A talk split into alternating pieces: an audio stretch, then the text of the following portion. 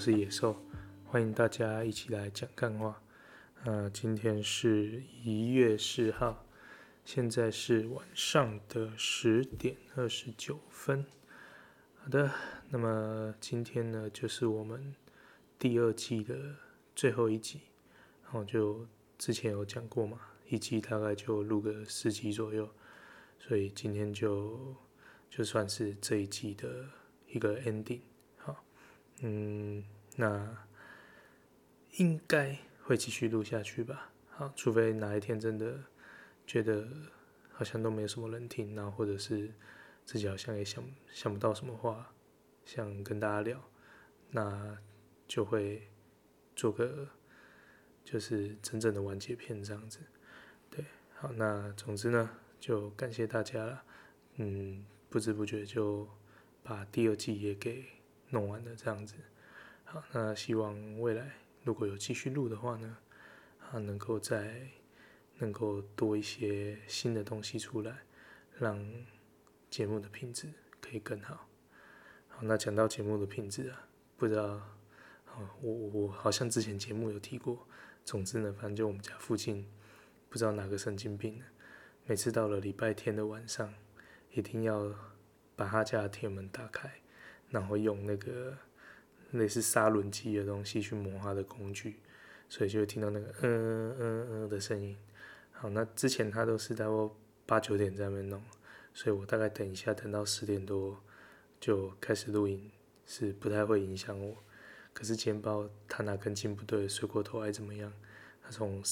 大概十点左右才开始磨他的工具吧，所以我不知道今天会收到多少那个磨工具的声音。那如果大家听到的话，就跟大家说个抱歉了。好，那最近呢，就是呃有听了一个新的 podcast 节目，是那个。一个那个脱口秀演员哦，酸酸跟他的搭档韩冷娜一起录了那个韩酸电波，哎，还蛮算有趣啦，听得下去，蛮好玩的。两个女孩子讲一些有趣的内容，这样子。好，那为什么提到这个呢？就是听他们的节目内容的时候，才发现说，哎，其实，在那个 Facebook 里面啊，有很多那一种 Podcast 的社团。哦那其中最大众啦，我后来这样看下来，也是他们提的那个社团最大，就是一个叫 Podcast Club 的社团。那记得要加个空格，哦如果你没有加空格，你会找到比较少人的那个社团。好，总之呢，我就因就因为这个契机啊，就发现说，哎，好像有一些创作者会在网络上聚落的地方，所以我就搜寻了一些社团，那就加入了嘛。好，那加入之后呢，就其实里面大部分呢、啊，就是可能十篇贴文，哦，不管哪一个社团，好像方向都蛮像，就是十篇贴文里面会有大概八篇到九篇，其实都是在推荐自己的节目。好，那其实这个也是很正常啊，因为你有在录的人，大部分也会有在听嘛。好，那像我自己也是算蛮爱听 podcast 的。好，那总之呢，呃，在看那些贴文下来，当然就如果有有趣的节目会听听看的。好，那会提这个东西，是因为我在里面有看到有一篇贴文是有一个人，他应该算是跟声音工作有关系的人，那他有想要录 podcast，然后就在里面问说要不要，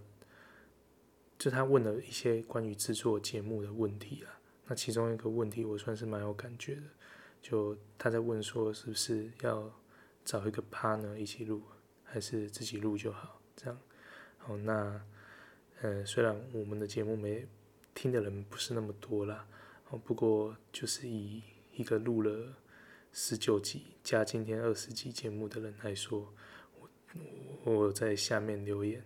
就是说，真心建议他，如果可以的话，一定要找一个。partner 一起合作，因为一个人讲真的是，嗯，蛮，我觉得挑战会蛮大的啦。说实在，一个人讲会讲得很厉害、很好听的，我现在听到最厉害的应该就只有古埃吧。嗯，像，呃，我有听有一个人的，另外一个是 Mula，可是 Mula 因为我是看 YouTube 居多了，哦，所以至少还有影影像当辅助嘛，那听起来就比较不会那么干。呃，可是如果是像我这样一个人讲的话，其实我觉得蛮多时候会产生空拍了。好像因为我这样一直录一直录啊，我又没有时间剪嘛，所以有的时候就是那种你话卡住，在那边顿呆，有空白啊，或者是那个话一直在重复的时候，就会造成节目的不顺遂了。那尤其一个人在讲话的时候，其实讲到后面，有的时候你会有一种孤独感，那就要好好聊，也没有那么容易。所以其实有至少有一个 partner 的话。你们一起聊天会比较自然一点，我觉得也会比较有火花啦。好，所以就如果有听我们的节目，那刚好你也有想要录 podcast，想说，哎，干他这个人讲话不怎么样，居然也可以录，那我也可以录。好，那我相信也可以啦。那以过来人的身份，真心建议，如果你有想录的话，真的一定要找一个 partner，会好很多，至少。加一倍的分数吧，我觉得。像我唯一一集有找人一起录，就是找同事嘛。那我觉得那一集是我到目前为止讲话最自然的一集。对，好，总之呢就是这样。哦，刚好看到这个内容，有点想法跟大家分享。好，那最近嗯有个很红的新闻嘛，就是那个有一个台中的鸭肉店，什么鸭王鸭肉饭哦之类的。好，就是跟那个富片达的外送员起争执嘛。那那个鸭肉店的老板呢、就是骂那个外送员说：“等你毛长齐了再出来讲话之类，反正就骂很多不好听的话了。”那后来因为那个富片达那个外送员他身上有那个行车记录器嘛，所以他就把所有跟老板的对话都放到网络上。那当然，网络上就是又掀起了一股乡民的正义啊，大家就去去讨伐那个店长了。好，那其实骂店长的，我相信已经够多人了，所以那我自己在粉丝团有放一篇算是小小小小考试他的一个贴文呐。好，所以其实先提到这个，也不是要要再继续骂他什么哦。他的好或不好，就大家都看到了嘛。那其实他也出来道歉的了。那后面怎么会怎么发展，我们也不知道。但我猜可能这个店短时间内是做不下去了，可能要换个名字，或老板要暂时销声匿迹一阵子。反正就要等时间过去，大家不再关注的时候，大概才有办法继续营业下去吧。好，那其实我是因为这个事情啊，就想到。诶，关于人跟人之间说话的那个艺术啊，我为什么会想到这个？因为其实在呃大概这大概几年前呢，呃，好像是跟我老婆刚结婚的时候，所以可能大概有十年左右了。好，那反正就是这个也是类似的事情呢，就是那种沟通上，我觉得对一个人讲话就是。不要永远想说你一定是一个权力比较大的人，哦，可能就是比如说你是帮帮他处理某些事的人，那你就想说你一定权力会比较大，哦之类的。为什么会这样说呢？因为大概在呃十年前的时候，就那时候因为我岳父的车子已经很旧了嘛，那我老婆就想要买一台车送给。我岳父哦，希望他们就是开一台比较，至少不是那，因为那我岳父那个车那时候已经大概有快二十年吧，就是比较老旧的状态了。那希望他们是开一个至少新车嘛，哦，比较感觉会比较安全一点。好，那那时候要买新车，可是因为我们夫妻手上的钱都不是那么够了，哦，所以那时候我老婆想要办贷款来帮。我岳父买车这样，他那时候办那个贷款，因为我老婆是学校的老师，所以他可以用那个公教人员的身份去办信用贷款。好，那个是算政府提供给教师、公教人员的一个福利啊，就是有补贴利息，所以它的利率会比较低一点，好像只比那个邮局的定存利率再多一些些而已吧。好，好，总之呢，反正就我们那时候想要办一笔那样子的贷款下来，去处理车子的钱嘛。就在办的时候啊，不知道那个承办人员是哪根筋不对，我还记得那时候在接这个业务的是台企银的的，呃，啊哪间分行我忘记了，反正就是台企银去处理这个业务。那帮我们办的这个先生呢，不知道为什么就从头到尾就一直很刁难我老婆，然后常常在讲话的时候就会语带口舌。就一下子就说啊，我们也不是做这个又又没有赚钱啊，也没有很想要放放这个贷款给你们啊之类的，会不会哈？然后要资料的时候就又就会常常那种语带那种就是嘲讽啊，在说啊，你这这个资料哦，你这信用这个可能过不了哦，不知道，反正就一直在在开嘲讽了，然后好像很不想办这样子。那我老婆就跟我讲嘛，那讲到后面我就气赌烂了，所以就。就我本来其实只是想说要换一个分行办，因为假设本来在 A 分行，那其实在台南有很多间台企银的分行嘛，我就想说看能不能换到 B 分行办，好，所以我就打电话到那个台企银他们的总行，那总行应该是在台北啦，哦，反正就打到台北去，然后就就想说问问看是不是能够换分行这样子。就不知道为什么，反正打去应该是类似那种客服嘛。本来想说应该是没有什么权限的人，就他不知道怎么转的，然后就转到了一个我猜可能是总行里面的蛮至少是中高阶的主管呐、反正一定是可以电下面那些人的主管。哦，反正他就接到电话嘛，那就问我，那我当然就把我的遇到的状况跟他说，那我就跟他说，就是反正就是。在办的时候觉得态度没有很好，那我们心情没有，心里不是很舒服啦，所以希望换个分行办这样子，因为真的一直被刁难，他钱一直下不来，我们也也会很麻烦嘛，因为我们车子已经定了，需要那笔钱去付后面的尾款。好，那结果那个接的那一个主管呢，听完之后就说好，那他去处理这件事。那我本来以为处理他是会帮我说要换到哪个分行，就不是。他处理完之后呢，我不知道他做了什么处理。反正，在我呃，我记得我是早上打电话的，然后下午的时候我就接到那个帮我们承办的那个分行的经理打电话来道歉。我说我靠，太夸张了吧？搞到经理来道歉，因为帮我们办的可能是某个柜台的业务，或者是反正就比较低阶嘛，那就搞到那个分行的经理打来跟我们道歉。然后道歉之后，我想说，我也不是要刁难人家，我只是希望好好把事情办好嘛。那既然人家要道歉，我说好，那我们就把后面办完就好。那办到最后要去对保的时候啊，跟我老婆去对保那一天，我真的印象超深刻。去到那边的时候，是经理陪着那个承办人员，陪着我们把那个业务办完，然后办的中间还不断的道歉这样子。那我想说，其实就。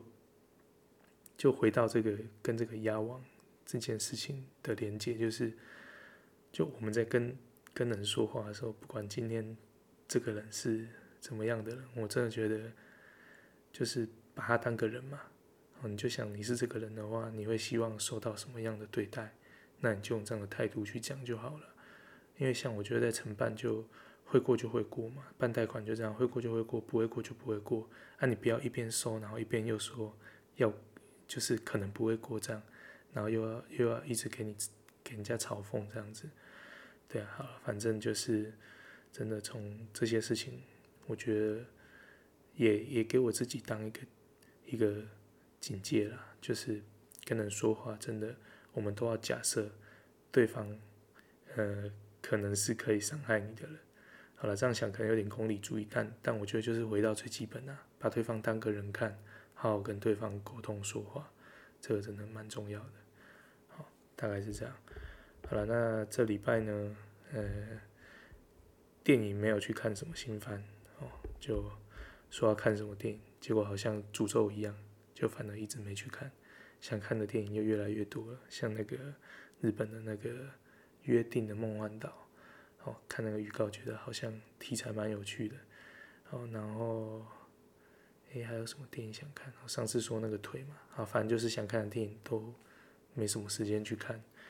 那但是 Netflix 有看一些新片呢，所以就来跟大家分享。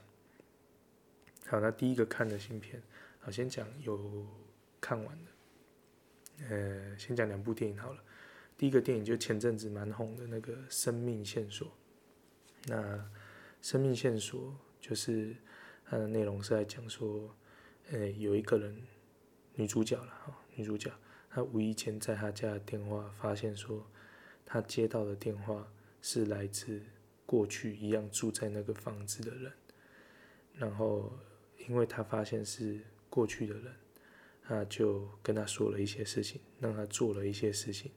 结果改变了过去，呃，改变了过去发生过的事情，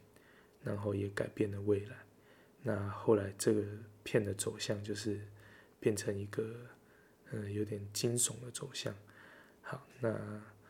因为这些都是看这部片会享受的地方，所以那个雷我就不爆了。不过我是要告诉大家说，看到结局之后啊，就可以切掉。不要看后面的那个有点类似彩蛋的画面，因为看了那个彩蛋的画面，你会觉得，干，我到底看了什么？啊，对，反正就是，反正就整部片都很好了，除了最后那个十秒钟，好，啊，这是韩国的电影，好，那接下来呢是一部日本的电影，那这部电影是应该是旧片了，看它上面写好像是二零一八年的片子，叫《拉普拉斯的魔女》，好，那这部片呢就是在讲说。呃，有两个温泉地区都接连发生了死亡命案。那去调查的、协助调查的教授呢，就发现背后呢跟一个呃国家研究的计划有关系。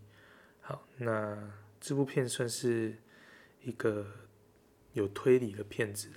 可是也有一些科幻的成分存在。好，那看完之后，我自己是觉得。普通啊，哦，但如果你喜欢，就是那种稍微有点悬疑的那种日本片的话，这部片是可以看一下，打发时间的。嗯，那电影的部分呢，就是分享这两部。好，那连续剧的部分呢，看了两部，一个是前几天刚上的《亚森罗品》，那《亚森罗品》它是一个，诶、法国拍的连续剧。好，那目前在 Netflix 上面放了五集，那我五集都看完了啦。呃，看完的结果是，应该后面要再有，不然就又是腰斩了。好，好，那亚森罗品呢？虽然大家应该都知道，那是一个呃很久以前的经典的推理小说嘛，好，怪盗亚森罗平。好，但是它并不是完全翻拍他的故事，而是在讲说，呃，法国呢有一位。先生呢，他非常的喜欢亚森罗平，那他可能也因为他的小说，然后就陆续学了一些手法，然后也做了跟亚森罗苹有点类似的事情。好，那在这部片里面呢，这个连续剧里面贯贯穿的灵魂呢，有一个很重要的戏，就是这一位在学亚森罗苹的先生呢，他的父亲被人家陷害。那他想要查出背后的真相，哦，大概是这样了。可是如果你是期待看到就是完完全全亚森罗品的那个 feel 的话，我觉得可能会没有。哦，就是因为他在里面片中，因为我要先说我自己没有看过亚森罗品的小说，但是大概稍微对亚森罗品会有一些，就是他的轮廓。那以这部片拍出来的这个这一位亚森罗苹呢，我觉得是没有呃普罗大众对亚森罗平认识的那个轮廓，就要怎么讲呢？嗯，要说武打也没有特别会打，感觉是普通而已。然后要说那个绅士优雅的样子，好像也还好。然后如果以一个怪盗来说，那个百变的样貌，好像也没那么百变，对，所以就，然后尤其里面的一些，呃，那种所谓怪盗的手法哦，或者是呃，比如说他要对抗某个强权，揭发的手法看起来真的没有很高明，感觉好像就是很容易被被弄掉。就与其说他是一个厉害的怪盗，我觉得比较像是一个幸运的怪盗。就就这样了，反正就我的觉心得是没有特别好看。哦，但是因为只有五集短短的啦，所以如果你有兴趣的话，当然是也可以看一下。哦，那就如果再给我重选的话，我可能会直接看别的片子吧。哦，只是因为看了第一集，然后对预告有兴趣，所以就把它看完了。这样，对，好，那最后一个有看的连续剧是《指定幸存者》。好，那这个《指定幸存者》呢，在讲的是，就是呃，美国的。内阁和总统，如果会有一个大家都在的集会的时候呢，他们会指定一个人不去参加那个集会。哦，意思就是说，如果万一发生了很严重的状况，参加集会的人都挂了，那至少还会有一个内阁官员，嗯，会活着。好，那那个人就会马上接任，成为新一任的美国总统。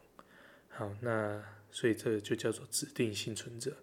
好，那这指定幸存者就是拍这样的故事，所以就真的发生了一个严重的事件，让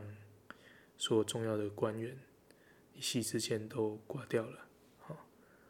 至少凶多吉少了。好，因为他们好像还我因为我看的集数还不多，他们好像还在挖掘好之类的。好，那就是在讲这个指定幸存者，因为这个不幸的事件当上总统之后。发生的事情，那当然同时间就是有他要学着怎么当总统，然后同时间也有就是这个要去查这个悲剧背后的凶手，好，他还是这样。那目前看了三集啊，感觉还蛮好看的哦，因为我很喜欢这种阴谋论的东西，然后也蛮刺激的哦，至少目前看三集还算是。引人入胜，啊，所以这一集这个这个戏我就有推，大家如果有兴趣的话可以看看。那这是美剧啊，不过据说是改编自韩剧的，好，所以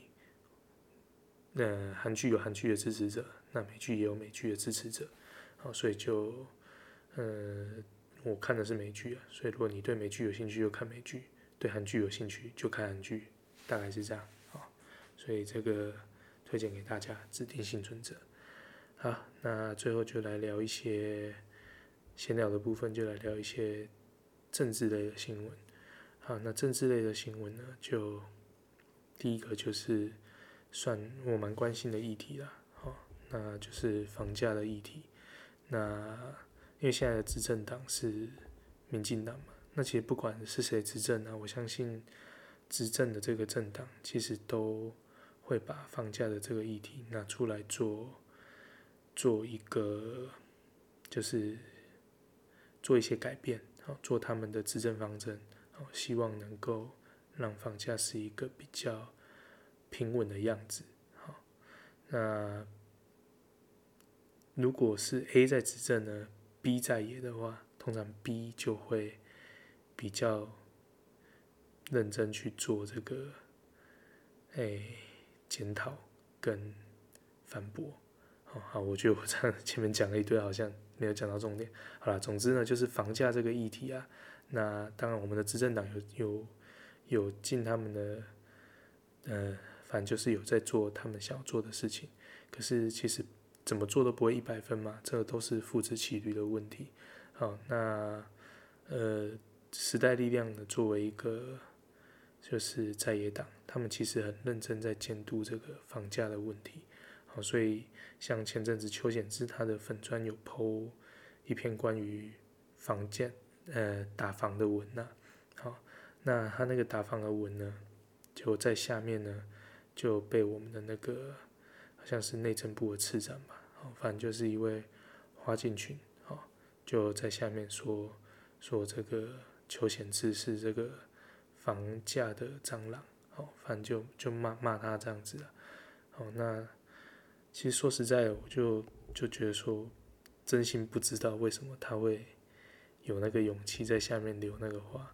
因为你今天站在执政党的角色，人家是一定会监督你的，你也知道你永远不会一百分，可是当人家在针对这个房价的时候，你不不就事论事，直接骂人家蟑螂，这个当然就很容易被人家借力使力。哦，那当然我就看到有一些，呃，算时代力量的反击啊。哦，像比如说他们在打的就是那个房房贷的负担比例，哦，就越来越高。哦，以六都来说，几乎都超过了三成。哦，那甚至台北好像到哦七十趴还八十趴，反正就就是一个很很高的数字啊。哦，那这个趴数就是说你收入了多少会拿来付房贷。哦，那当然我们都知道，本来买房我们当然都晓得要量力而为啦。哦，那那个政府也在下面说啊，那个大家买房要量力而为，你不要自己不量力而为，然后变成说好像是是政府的问题这样。哦，以他们的说法啦，感觉是这样子。哦，那当然大家都知道量力而为，可是有的时候就是你要量力的话，就没有办法买房啦，对不对？你真认真要量力的话，哦，比如说啦，你的薪水如果只有三万块，你要量力的话。那你可能哦，假设我们以三分之一，你只拿一万块出来买房，可是只有一万块的房贷，其实能贷的就是那几百万。他现在买房动辄破千了，你那几百万，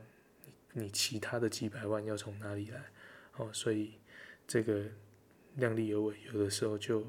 很困难。大家如果真的很想要房子的人，当然就会想尽办法不那么量力而为嘛。哦，那。另一方面就是，后来就算我量力而为不买，那事实上就是房子的价格已经上涨到，即使你要量力而为，它房贷占的比例就是还是很高，所以讲这种就是叫人家量力而为，真的是真的是讲干话了，啊，所以当在野党在在针对房价的事情在做攻防的时候，真的执政党。不太应该去用这种态度去面对了，哦，那尤其是你要开你自己的账号，你要么你也开一个分身在下面骂嘛，对不对？这个，对，好了，不知道该说什么。总之呢，就其实有看到现在的执政党，当然有在为房价做一些努力，可是努力永远是不够的啦。那就又希望他们可以多花一点心思，能够让这个问题。再更好一点，不然说实在的，大家想要买房真的是越来越困难了。啊，我们有一集的专题就是在做那个房价的嘛，好，大家就知道那个房价在涨，是真的薪水跟不上的，所以就政府多加油啦，好吧？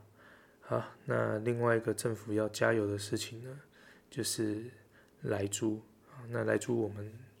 上一集有就是用主题的，把它当成主题在讲嘛。哦，那说实在的，以现在执政党引进莱猪的这个方式，是真的没有很及格了。哦，那不管怎么样都通过了嘛。那现在通过之后呢，我们就可以看看发生了什么事。好，要先说，虽然通过了，不过现在莱猪是还没有进来的。所以这个很妙的事情就在这样，莱猪还没有进来，结果现在很多县市，尤其是我们的六都，都带队出来在查莱猪，然后就不知道在查三小了，因为根本没有莱猪啊，你要查什么？啊，那当然后面看起来就是可能有做一些算是表演啊，就是告诉你说未来如果莱猪真的进来了，那他们会用什么样的方式去做抽检？好像比如说那个台中市的卢秀燕，好像就有展示说如何用快筛来测出这个猪肉是不是含有兰克莱克多巴胺的。哦，因为他们好像要就是要推行说他们那边就是那个市是不能够卖莱猪的这样嘛。好，那不管怎么样，反正就大家都出来作秀了嘛。那其中最妙的一场秀呢，就是我们台南市的大家长。黄伟哲，我们黄伟哲出来在查的时候呢，就就是讲到说那个，呃，有一些可能趁这一次来租的这个事件要涨价的厂商，他就说：“你们这些人呐、不能够趁着这个国难来发国难财啊！”然后呢，他就傻眼了，因为这怎么样，他也是民进党的嘛，啊，你直接讲说这个是国难，啊，你不就说这民进党在造成台湾的国难嘛，就还蛮妙的。所以这国难说后来就被很多人在那边转载，所以我真心觉得黄伟哲是一个很妙的政治人物。如果再看看他妹妹的背景，我有时候都在想，他是不是来卧底的？因为在讲很多话都是能够让人家大做文章的话。好，那反正就就是这个在查来猪的这个秀啊，就持续了好好一阵子啊。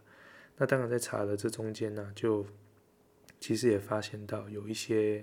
呃便当店啊或餐饮店，他们都有有些借着这个来猪进口的机会呢，就有调整他们的价格，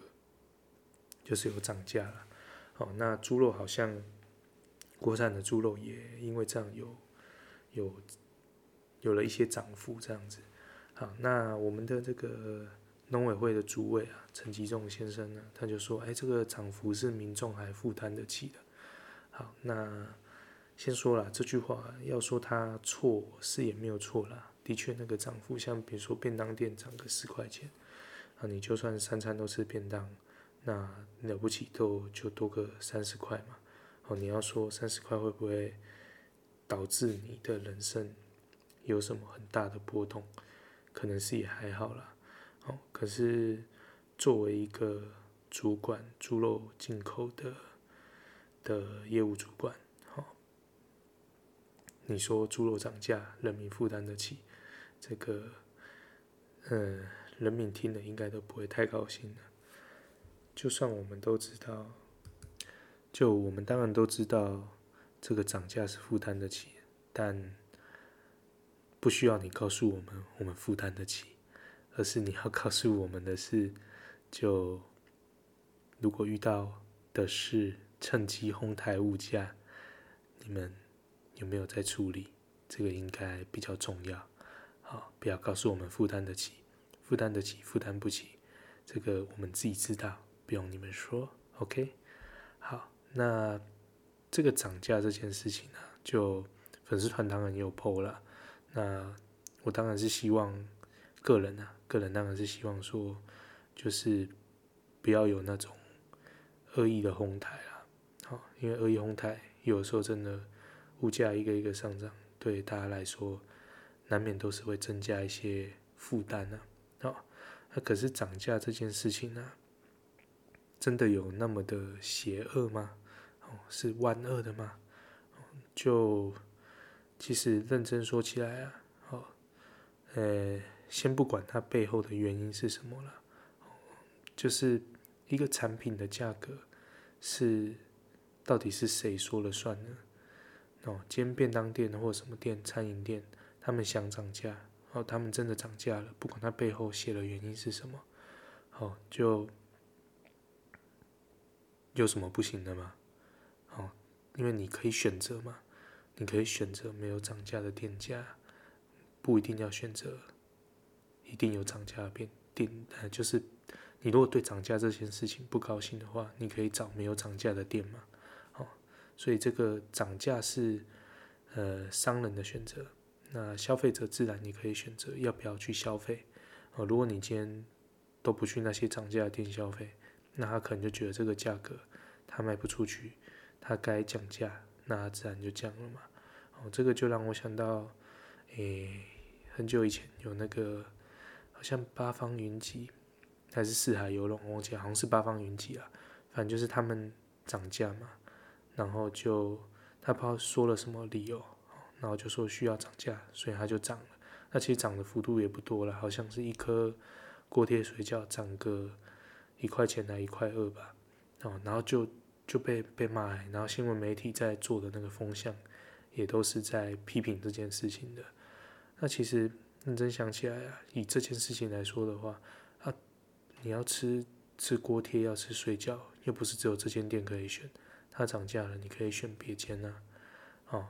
那事实上以涨价的金额来看，也不是那种十块钱瞬间变二十块，让你负担变两倍嘛。它那时候涨价的幅度可能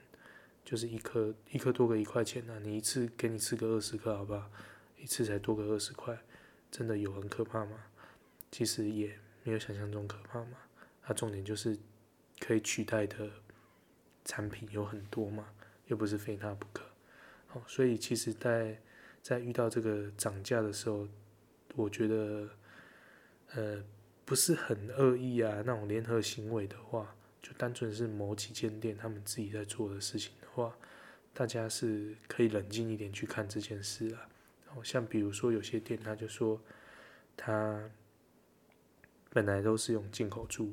那因为大家担心进口猪，所以他改用国产猪。那国产猪事实上价格是比大部分的进口猪都还要贵嘛，所以它成本上升了，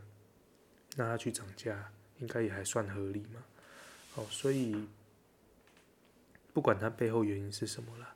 要涨价就就去涨嘛。那大消费者的，就是实际的反应，他们就会随之应变嘛。哦，所以大家不要遇到涨价就骂。哦，有的时候涨价，搞不好人家是良心店家，搞不好反正没涨价的某些店，才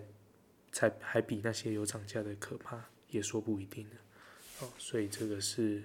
关于来租的一些事情。好，那接下来这个新闻呢，严格说起来，我觉得其实跟莱猪应该要是没有关系啊。可是，呃，某些媒体就是有办法把它跟莱猪连在一起。那不过他这个脸也算是，算是说实在的，是打了一记好球啦，也真的是给政府一个打了一个蛮蛮响的，蛮呃蛮响的耳光啊。那这个就是呢，我们。应该是前几天而已吧，哦，就是，呃，美国那边已经做出一个，它算是初判吧，哦，所以第一次判，所以后面当然是还是有可能会改变的，哦，那总之这个初判呢，就是台湾的轮胎厂，这几个大厂你听过的那些什么南南港轮胎哦，还有什么，是不是还有一个什么凤的，好，反正就是那些台湾在做轮胎的车厂的那些轮胎厂。就是因为反倾销的关系，哦，就可能会被课重税，然后最重的税甚至被课到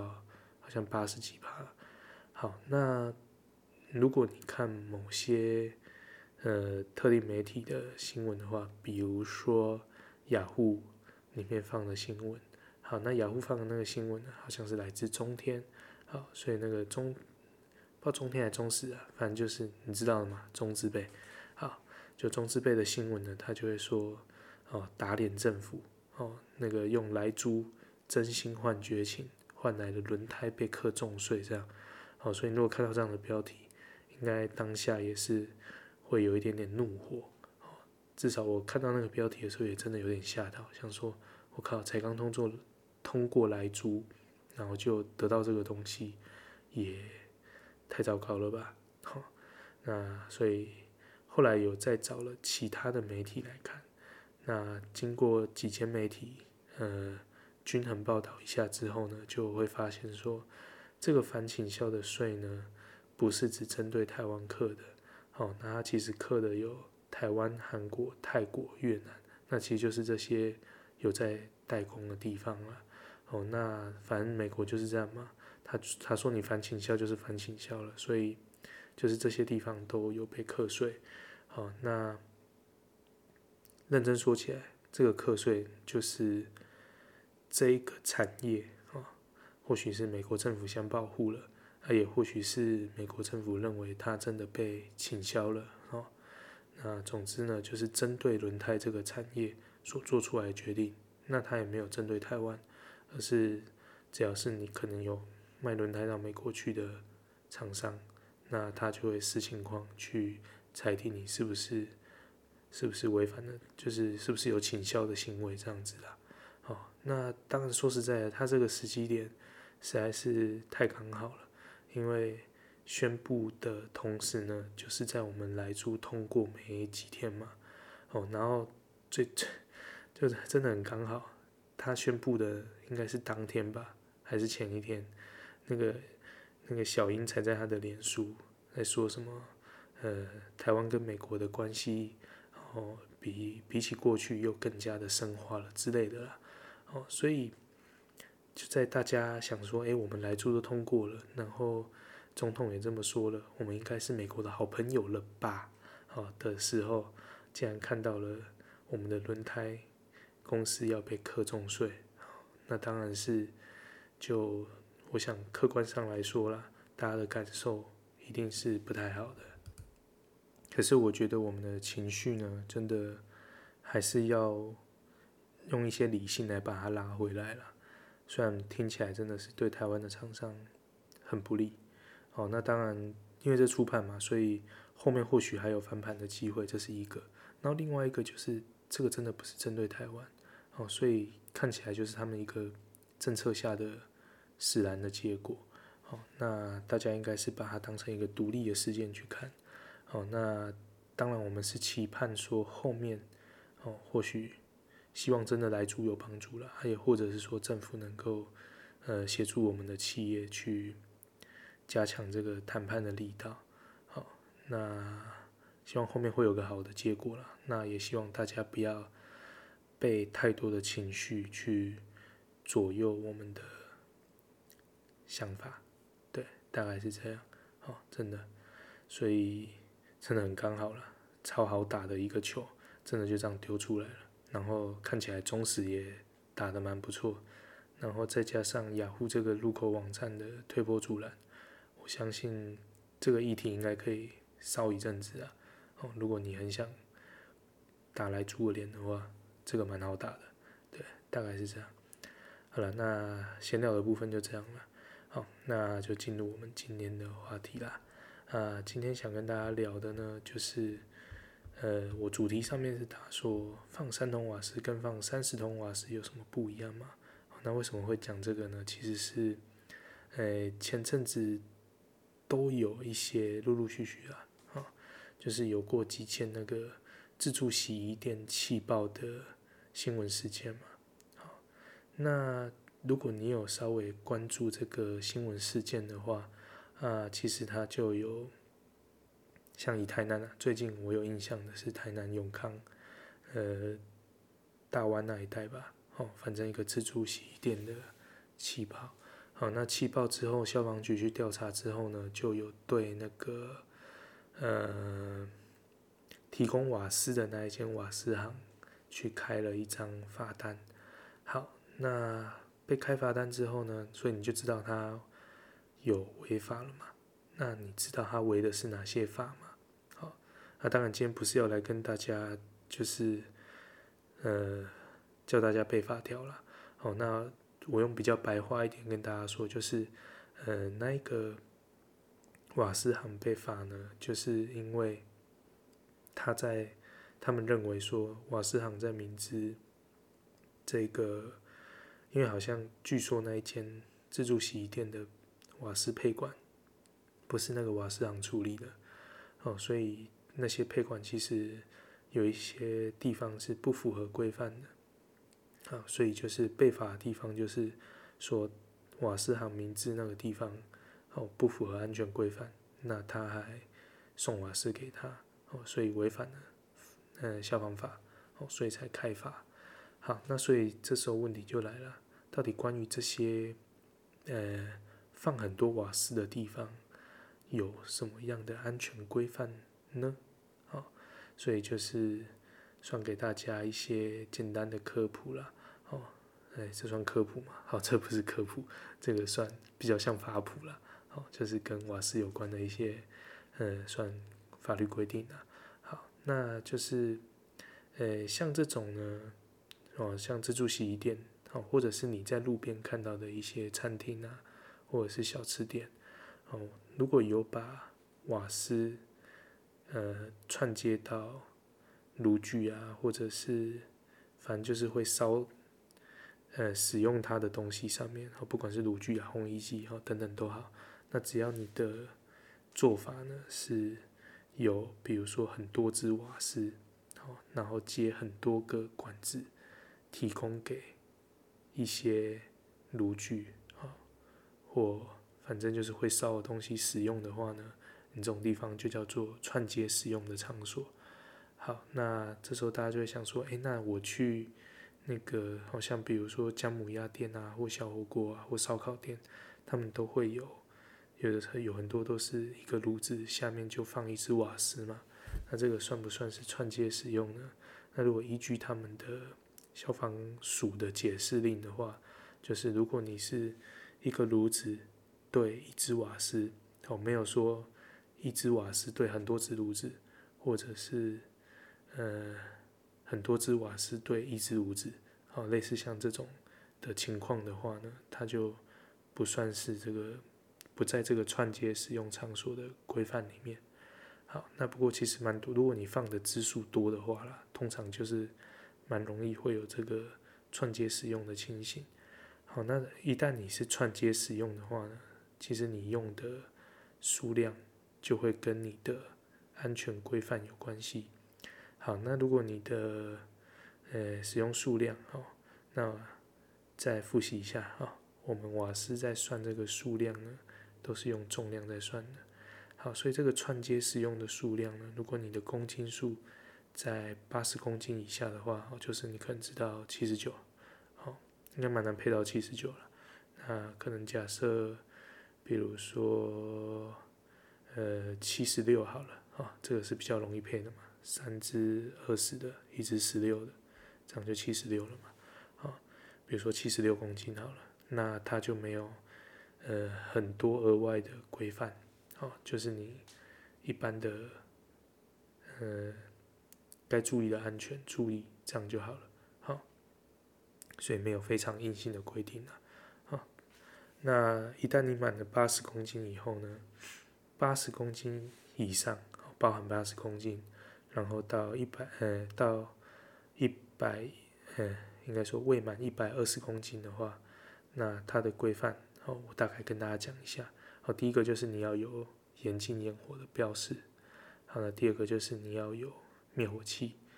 然后呢，你那个放瓦斯桶的方式呢，你必须要有防倾倒的设施。所谓的防倾倒就是，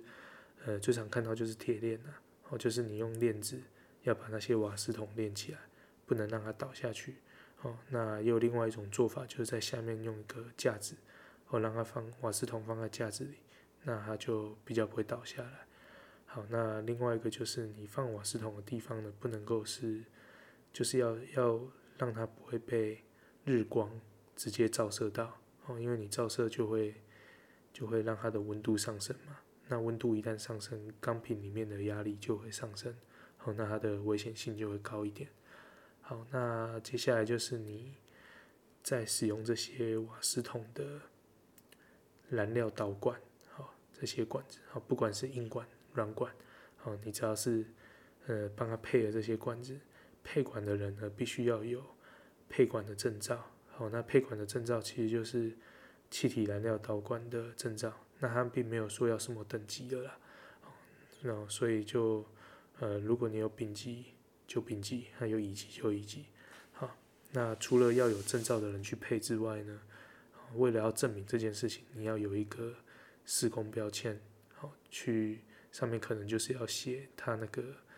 配管证照的证号嘛，哦，或者是是谁配管的之类的一些呃相关的讯息。好，那接下来呢，就是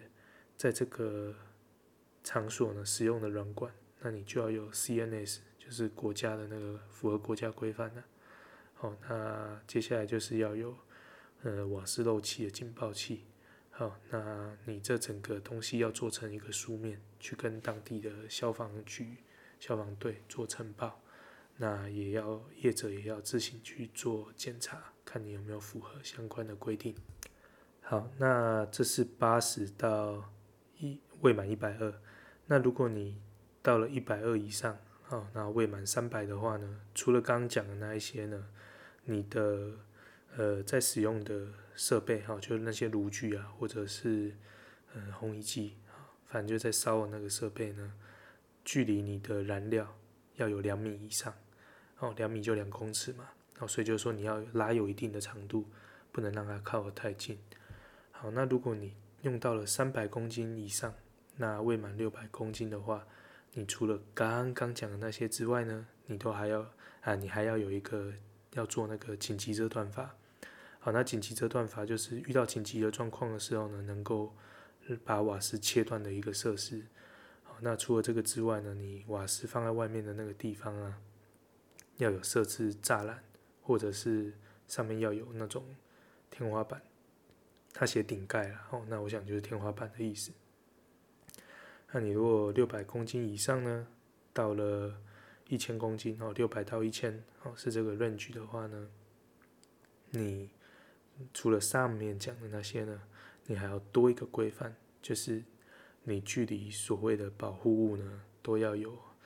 呃合乎法规的安全距离。哦，那什么样叫保护物呢？呃，比如说啊。人很多的地方，哦，像电影院，哦，或者是那种，呃，学校，哦，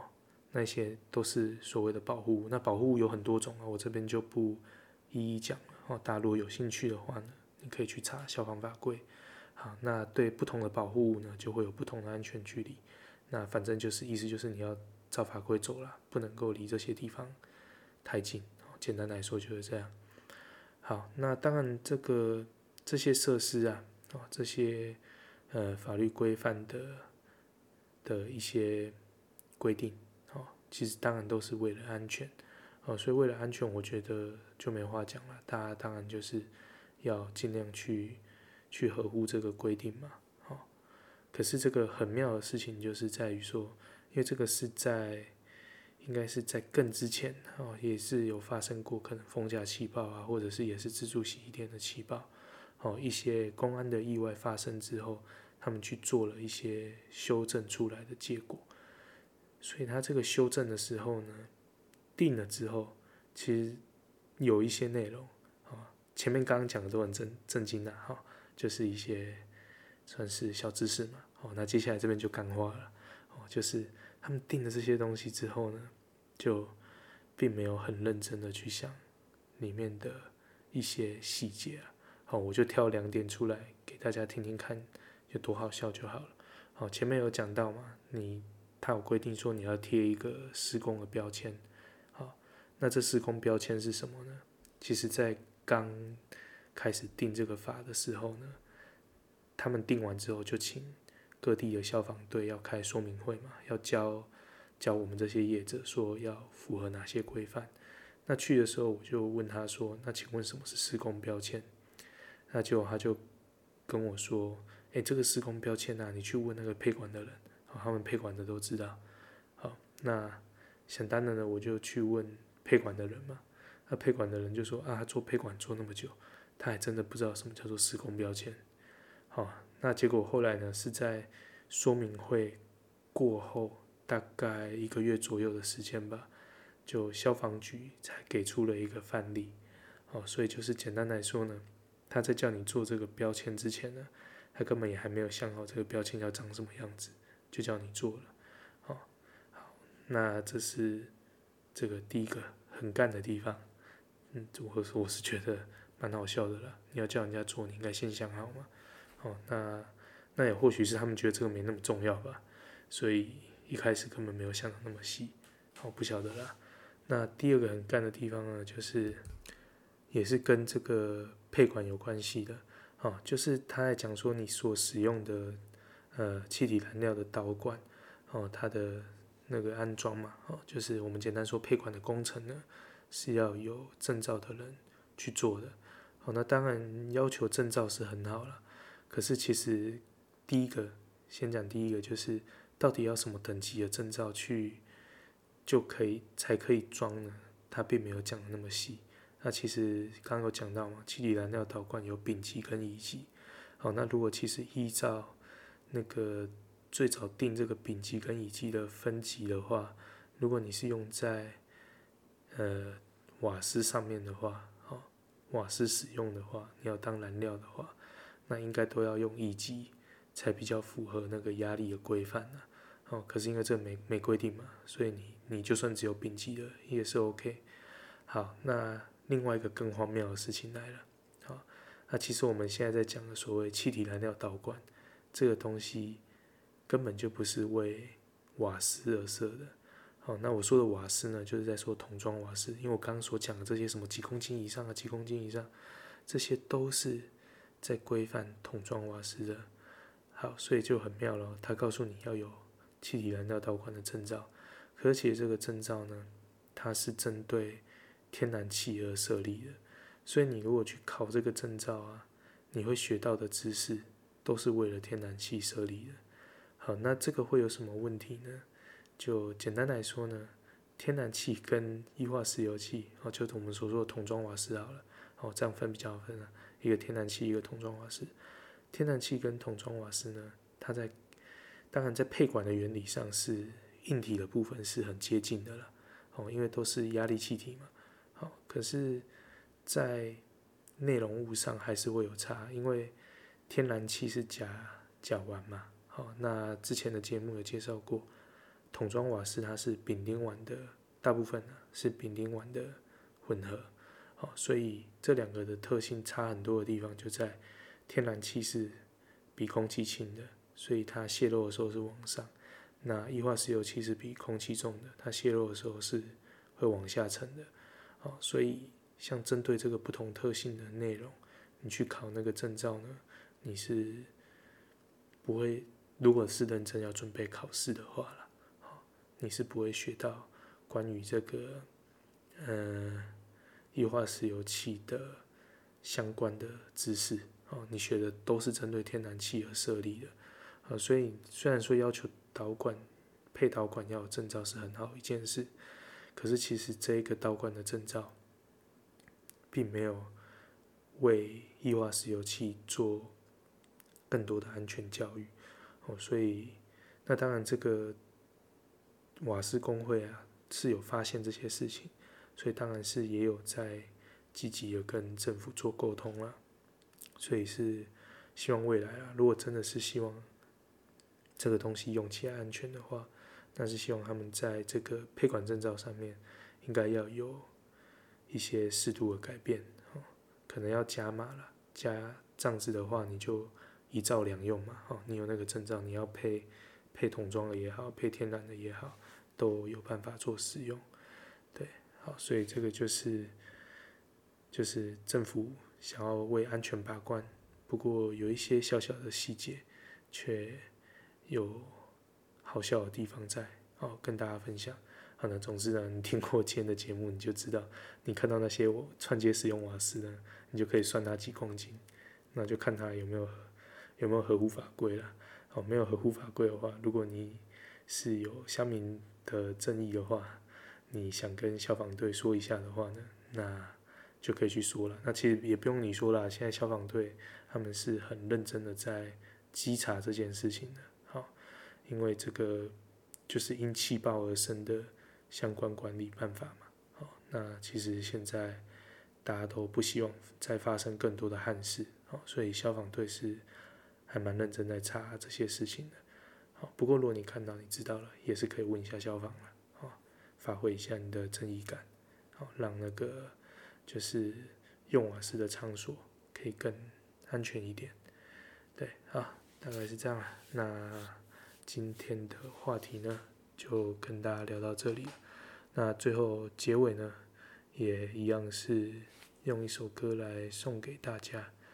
啊，今天要改编的歌呢，是非常拔辣的。那个李圣杰的《痴心绝对》，不知道为什么脑袋里突然浮现了这首歌。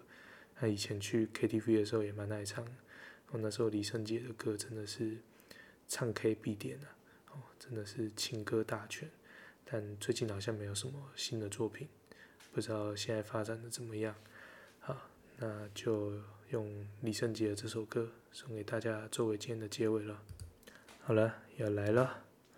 为你紧扣那些赖住你永远不了解，我又何苦勉强自己紧扣没住一切？你又狠狠夹碎我的卡链，紧紧关上门来凑钱去缴税。明知让赖住离开紧扣时常不可能回，我还傻傻等到合作出现的那一天，直到那一天，你会发现，真正进口的人独自守着合约。好的，那今天的节目就到这里了啊！如果喜欢我们的节目，欢迎到 Apple Podcast 给我们五星评价。那如果有想跟我们讨论下杠的事情，也欢迎到我们的粉丝团私讯留言。啊，今天的干话就讲到这里，谢谢大家的收听，祝大家都有愉快的每一天，拜拜。